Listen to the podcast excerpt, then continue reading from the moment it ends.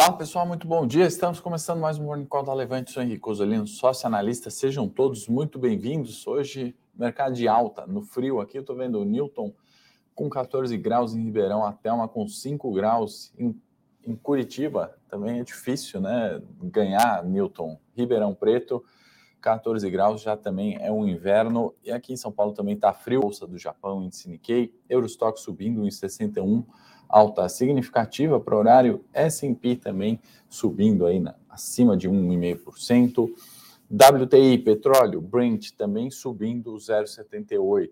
Então, recuperação de preços ali na tendência para o é, petróleo. A gente teve minério de ferro né, em Dalian também no terreno positivo. O Dalian fechou uh, em alta de 0,91, né, 829 yuans, equivalente ali a 122 dólares, então uma certa recuperação também nos preços do minério de ferro. Antes da gente ir para o cenário local e exterior, né, pauta hoje, agenda, perdão, extremamente carregada, a gente tem diversos discursos aí de bancos, é, dos membros do Banco Central, né, vamos destacar o Powell que vai falar, tem também dados de produção industrial, né, mensal e anual nos Estados Unidos, venda no, no varejo também, né, o mesmo indicador que saiu na China, né, na segunda-feira, o mercado ficou levemente preocupado, né, com os indicadores ruins, reforçando a preocupação com o crescimento de China hoje lá nos Estados Unidos, né, a gente tem também é, dados no Reino Unido, variação de desemprego, rendimento é, semanal médio também de salários é, e PIB zona do euro, tá bom? Então a gente tem aí agenda não falta. E aí no fechamento também e abertura no Japão temos PIB trimestral e anual. Então agenda extremamente carregada. Aqui a gente não vai deixar de olhar também para os balanços, né? Tem aí Semig, Cosan, Cirela, M Dias, entre outras, né, que estão saindo e índice de inflação IGP 10 para a gente ficar no radar, tá bom? Bom, Uh, o título do Morning, né, é que é o otimismo do BC é invejável. Eu me considero uma pessoa otimista ali, uh, defendo o otimismo, mas uh, mais uma declaração ali, né, do Bruno Serra em um evento privado ontem do Goldman Sachs, alegando, né, discursos, o discurso dele bastante otimista, né, e aí não sei se o, o Banco Central está mirando, está acertando naquilo que não está mirando, né? Porque ontem de fato a bolsa subiu, provavelmente hoje, né? Se arriscasse um palpite seria uma bolsa em alta aí com o que a gente tem até o momento. Uh, mas eu não acho que é pelo arrefecimento da inflação, né? Eu não acho que é porque a conta de luz vai cair, eu não acho que, enfim, esse problema é, de taxa de juros está solucionado, né? Por mais que ele não tenha dito com todas as letras ali, né, do, do fim do ciclo, no 1275, mas é um tom né, de que o juro subiu, está alto, pode ficar alto por um tempo, mas vai ser suficiente, né? Naquele velho discurso do que a taxa de juros, os efeitos da taxa de juros, a gente demora ali, né? Tem um lag para sentir os efeitos disso uh, em seis meses, né? E aí eu volto seis meses, talvez um ano atrás, né? Onde, de fato, né? Na teoria, oh, a, a, o efeito da taxa de juros baixando, né? leva seis meses, mas eu me lembro que com bolsa 131 mil pontos, com juros mais altos, é, também tinha essa questão né, de seis meses sentir o efeito. Né? Sempre tem essa questão de seis meses sentir o efeito da queda. Eu imagino que ninguém aí tenha sentido o efeito da queda né, na retomada do emprego, da atividade, entre outras coisas. A gente sentiu de fato sim na inflação. Então, uh, colocando ali que seis meses e uh, também o único fato ali que veio mais em linha né, com o que eles colocam na ata do Banco Central é que a normalização das cadeias de produção, ou seja, aquela oferta e demanda, de fato tem levado mais tempo, né, a oferta e demanda para se encontrarem aí, né, os itens. A gente está vendo peças em falta, produtos em falta, né, demora na, nas entregas. É, essa normalização das cadeias, segundo ele, né, de novo reforçou que vai levar mais tempo do que o BC está esperando, do que o Banco Central está esperando isso está bastante claro em ata. que mais que eu separei aqui, né? Me surpreendeu ali que ele falou fiscal não não, não atrapalharia, né? não tem atrapalhado tanto na condição de política monetária. Eu acho que é um dos principais pontos ali na, quando a gente fala da política monetária, preocupação com o lado fiscal, né? preocupação com auxílios, preocupação com investimentos, com crescimento de PIB, teto de gastos. É, eu discordo 100% dessa frase, né? É, e que mais eu separei aqui? Vou fazer um resumo, um resumo aqui do, do, do que eu anotei. É, ah, e, e, teve um comentário também né, sobre a subida de juros, né, se referindo que o Brasil estava mais duro que os pares, né, estava em situação econômica mais dura que os pares, eu não sei qual pares ele está comparando, né, se os pares são as economias desenvolvidas, né, Estados Unidos, Japão, é, enfim, a Alemanha, né, e eu até concordo agora, se a gente olhar de fato os pares do Brasil, né, Argentina, Turquia, Rússia, não, não entendo ali condições econômicas mais duras, né? Acho que é uma frase mais de impacto do que de fato algo que a gente consiga mensurar, né? O que que, o que, que quis dizer com isso, né? Justificar a subida de juros mais de forma mais intensa aqui do que, enfim, nos outros pares, né? O que eu não acho que está errado, né? Eu acho que está certo, na verdade, subida de juros de forma mais intensa, mas a situação brasileira não é uh, mais difícil, né? se a gente pensa em economia, em, em, em, teto de gastos, em reservas cambiais, em bens produzidos, né, em outras coisas, eu não acho que seja mais dura, né? Então não é isso que justifica uma subida em maior intensidade. Né? Eu acho que tem uh, um, um é, é, um outro caminho as outras políticas monetárias. Né? Não acho que isso justifique, seja um argumento ali para a subida. Mas, no, no, geral, o tom é otimista, né? deixa o mercado animado. Talvez, eu não sei se quem estava ali presente compra esse discurso, não sei se o mercado compra esse discurso, né? porque a gente já ouviu algumas vezes, né?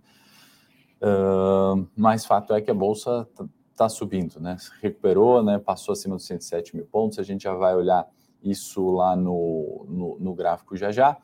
E uh, um dado importante, superávit de maio, né, balança comercial, 2,7 bi, né, então exportações ali aumentando, importações também aumentando, mas saldo positivo, superávit é, aqui no Brasil. Quando a gente vai para o cenário externo, né, volta de novo, né, não tem como não citar um dia aqui as questões de geopolítica, né, Finlândia e Suécia tentando entrar na OTAN, uh, alguns países membros ali, né, possivelmente não aceitariam, né, de bate pronto isso, e aí para entrar na OTAN também precisa ser uma decisão unânime. Temos essa questão ali é, de negociação, né, fato que a Rússia obviamente não gostou, né, dessa decisão ou dessa iniciativa da entrada na OTAN e uh, a situação ali, né, geopolítica se agrava um pouco mais com esse fato, obviamente que tem relação direta aqui com aquilo que a gente está falando em preço de commodities, em tendência de mercado, etc. Tá? Uh, no exterior, diminuição de casos uh, de Covid na China, né, continua ali uh, sendo um fator positivo, né, o copo meio cheio vindo da China é essa, bolsas de tecnologia, né, se a gente puder chamar assim, na China subindo 6%, né? Então, a recuperação de preços, né? E lembrando, né? As techs ou as bolsas, ou enfim, todas aquelas empresas que têm seu valor né, atribuído lá na frente, né? Em fluxos de caixas futuros, né? Sempre tem uma subida de juros ou um cenário de maior inflação. É, o cenário de valor, né? O cenário de preço de tela para essas empresas cai muito rapidamente, né? Então, isso explica aí algumas quedas no setor, até mesmo aqui que a gente tem visto. Qualquer cenário de melhora, né, o sensível melhora, ou o término de subida de juros, né, a recuperação também né, dessas empresas ocorre de forma mais rápida, né, a volatilidade delas, ou seja, a variação de performance frente à média, a uma média né, histórica, né, a volatilidade você pode calcular em diversos períodos, né, mas pensando na variação em torno da sua média, ela é muito mais intensa do que uma empresa, por exemplo, do setor elétrico. Né? Então, é algo que a gente tem que se atentar, né? principalmente agora, nesse momento onde pessoas estão procurando vendas a descoberto, né? vender para ganhar com as quedas. Tá? Então, acho que vale a gente ter só essa atenção. Uh, e que mais? Temos agora setor corporativo, acho que setor externo já é, passamos os principais pontos, né, sem grandes novidades. Vamos observar na agenda discursos aí do, do, de membros do Banco Central americano, indicadores aí que podem né, favorecer esse fluxo positivo que a gente tem visto no Ibovespa. Antes de ir para o cenário corporativo, eu quero compartilhar a tela aqui com vocês. Vamos olhar o gráfico do Ibovespa, né? E aí a gente viu esse último candle aqui, né? Candlezinho branco, entrando na região dos 107 mil pontos, né? E fechamento em 108,232, fechamento positivo, né? Pode estender o repique aqui para a região de 112 mil pontos, 111,500, né? Onde temos a média móvel de 200 períodos, né? Então a gente deixou aqui esse retângulo, né, justamente para observar qual vai ser o comportamento do Ibovespa nessa região de preço, no 107, né? Então é, temos essa semana aqui, é, ao meu ver, para definir, né, se a gente vai fechar acima do 107 e aí buscar o 112, né, e quem sabe reverter lá na frente o movimento de alta, né, para buscar aí os 115 mil pontos, resistência mais relevante, ou se não, né, se os vendedores aos 107 mil pontos né, é, vão é, ganhar essa briga aqui no 107 e levar de novo a gente para os 102 mil pontos, ou mesmo para os 100 mil pontos, suporte mais importante. Queria hoje também passar com vocês é, dólar futuro. A gente tem né, aquele movimento que a gente projetou lá para os 5,400 acontecendo, né? Então aqui a gente já consegue desenhar um canal de tendência de alta, né, de curtíssimo prazo, obviamente, né, onde a gente tem topos e fundos ascendentes, o dólar está respeitando justamente os 5 mil, né, esse suporte daquela grande consolidação que a gente sabe. O dólar variou né, entre 5 e 6. Né? O problema não é a alta do dólar, mas é toda essa volatilidade, toda essa oscilação aqui que dificulta para os exportadores, para os investidores, para aqueles que querem expandir os seus negócios, né? dificulta é, para os importadores também, né? Então a oscilação que é ruim, tendência de alta de curtíssimo prazo testando esse suporte, até poderia aumentar o caixotão aqui, né? Cinco reais é suporte no dólar, né?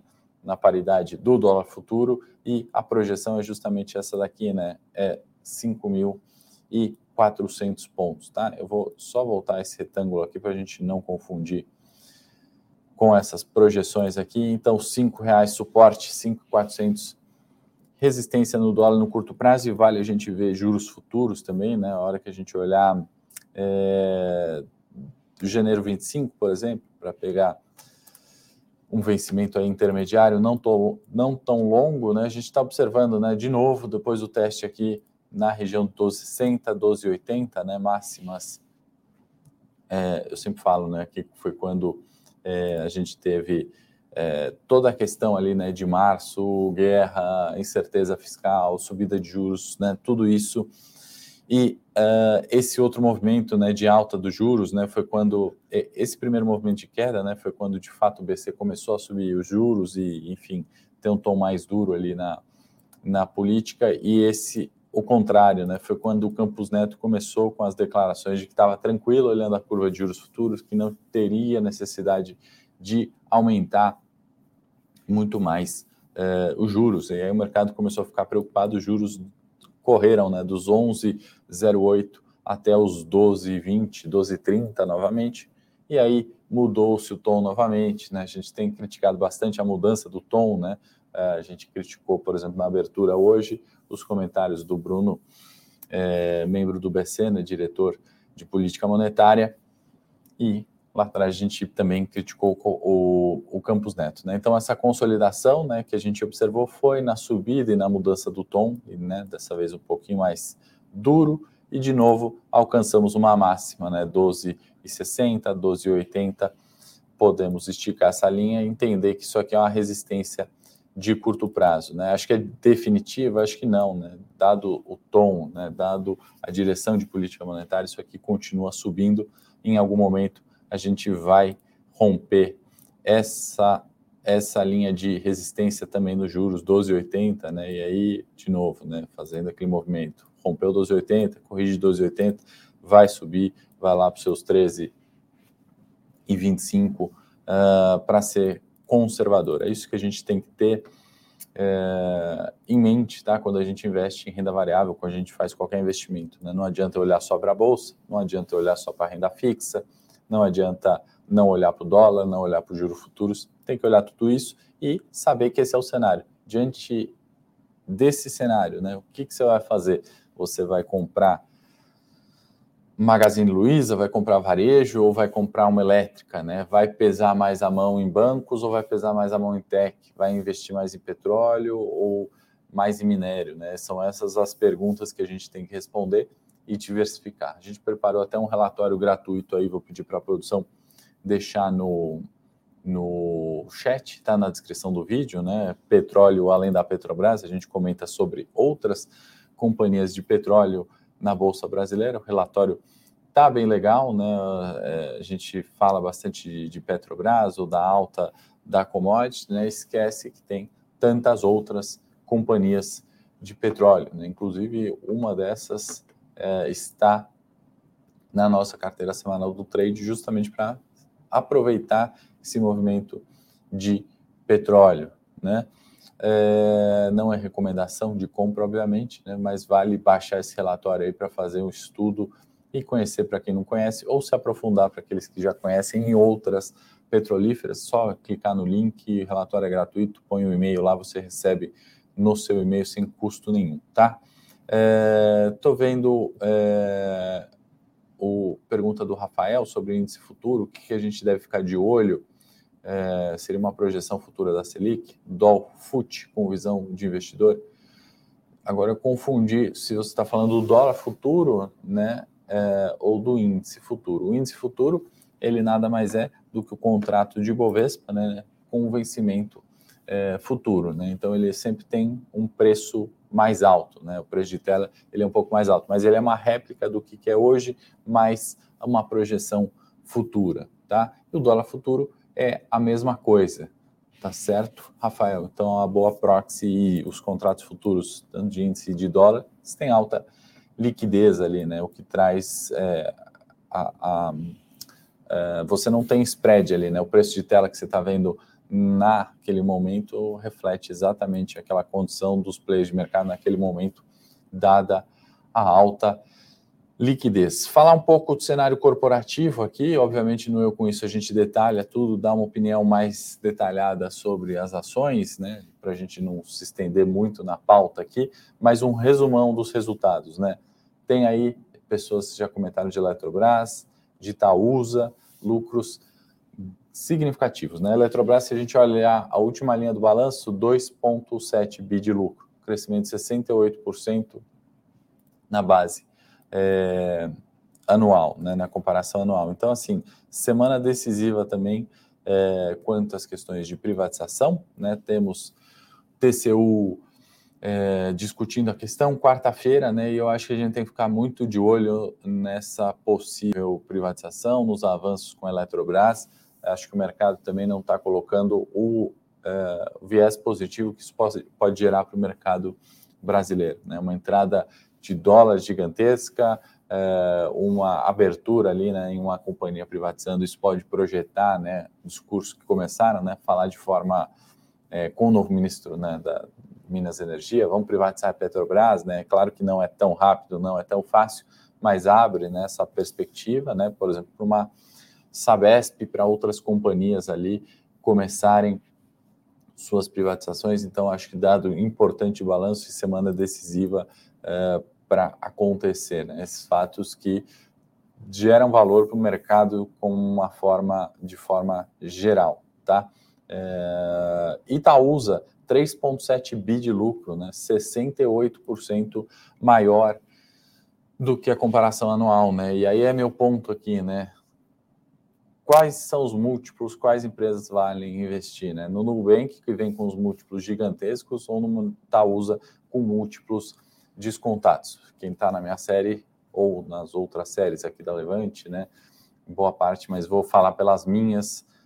Isso fica evidente, né? Itaúsa com lucro de 3,7 bi, 68% de crescimento na base anual. Nubank, a gente tem um prejuízo, né? E aí ficam os ajustes. Ah, mas deu um lucro ajustado aqui, se eu não considerar uh, salários de diretoria, etc., é lucro, tudo bem, né? Então, assim, vamos Eu discordo um pouco desses lucros ajustados que a gente vê por aí. Prejuízo, tá? Não estou falando mal do Nubank, falando que não serve, etc., e não vale usar, não é isso, né? Tem ali um valor. O problema é que às vezes o valor de tela, um valor de um IPO, né, acontece de uma forma exagerada, acontece numa empolgação. A gente, como alocador de recursos, ou analista de investimento, ou investidor, pessoa física, a gente tem que justamente observar onde temos mais risco. Evidente que no Nubank. Você optou pelo Nubank naquele, naquela ocasião, o seu risco é maior, então é, o potencial de retorno seu também era maior, mas de fato agora fica evidente os preços de IPO, preço de tela agora, resultado negativo, fazendo uma comparação breve aqui, é, rápida, com Itaúsa, tá? Que mais? Equatorial, outra empresa também divulgou lucro, 500 milhões, crescimento de 26%. Então, empresas crescendo lucro também, né? Minha expectativa que era crescimento de receita, não necessariamente de lucro, né?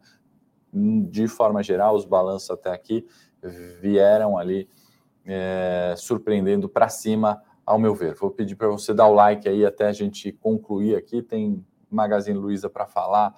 É, ainda no, no, resultado corporativo, não esquece de dar o like, se inscrever no canal do Levante, é importante para a gente ver que você está gostando desse conteúdo, replicar e fazer isso numa base diária, tá bom? Então, mesmo se você deu o like ontem, eu vou pedir para você dar o like todos os dias se você está gostando, e obviamente, se não está gostando, dá o dislike, deixa ali nos comentários que não gostou, ou se gostou alguma coisa, muito de algum assunto, coloca lá que você quer saber mais sobre isso, dá sua opinião, o que você está achando do mercado, o que, que você tem visto por aí também. Eu leio todos os comentários, sempre muito importante essa troca.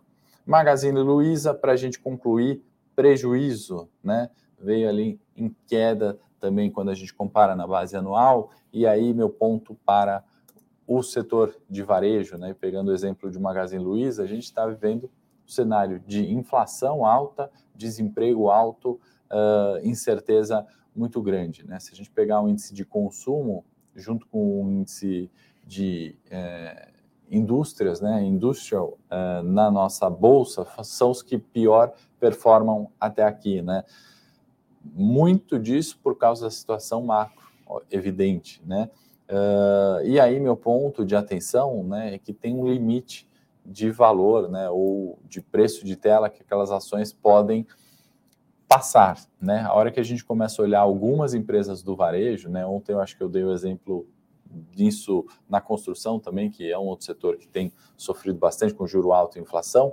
A analogia é a mesma para o varejo, né? Existe um limite do que é, o fundamento pode dizer daquela empresa, né? A gente não pode esquecer que tem um estoque, tem um caixa, tem um valor de marca, tem uma, um know-how, né? Tem uma logística, tem uma série de fatores, né, que tem aquilo tem valor, obviamente gera valor para o cliente, né? Meu ponto sempre é quanto gera de valor, né? Quanto que isso é, é bom para o cliente, né? E aí o preço disso que é refletido em tela, né? Esse preço está extremamente elevado, estão pagando muito mais do que de fato vale. Isso aconteceu com o Magazine lá atrás, na minha opinião, evidentemente, tá? A 4, a 3,70, a 3,50, a 3 reais, é, esse múltiplo, né? Eu acho que pelo que entrega não é tão uh, exorbitante assim. Sofre com macroinflação e incerteza, é normal, o varejo tem beta alto. Mas num cenário de recuperação, né, obviamente, são as empresas né, onde pode ter surpresas positivas, valorizações significativas. Né? Vamos voltar para Petrobras, para petróleo há seis meses ou um ano atrás. Né? Era ali muita incerteza e foi ali onde teve né, boa parte do resultado no primeiro tri, evidente, mas no ano continua sendo né, parte no setor financeiro, parte no setor ali de commodities, especialmente. Né? E hoje a incerteza é onde? É no varejo e é, obviamente, na construção, né? além do, do índice de indústria que a gente comentou, mas isso fica para um outro Morning Call a gente detalhar melhor esses índices, tá bom? que mais? Acho que é isso, pessoal. Estouramos o tempo aqui. Desejo a todos aí um bom pregão, bons negócios, boa semana. Amanhã, 8h30, estou de volta aqui. Espero você. Vou lá para o Morning Tech no meu canal para a gente olhar mais preço de tela, gráficos e etc. Tá bom? Obrigado pela paciência, pelo tempo de vocês e até amanhã, 8h30. Não esquece do like e de se inscrever no canal.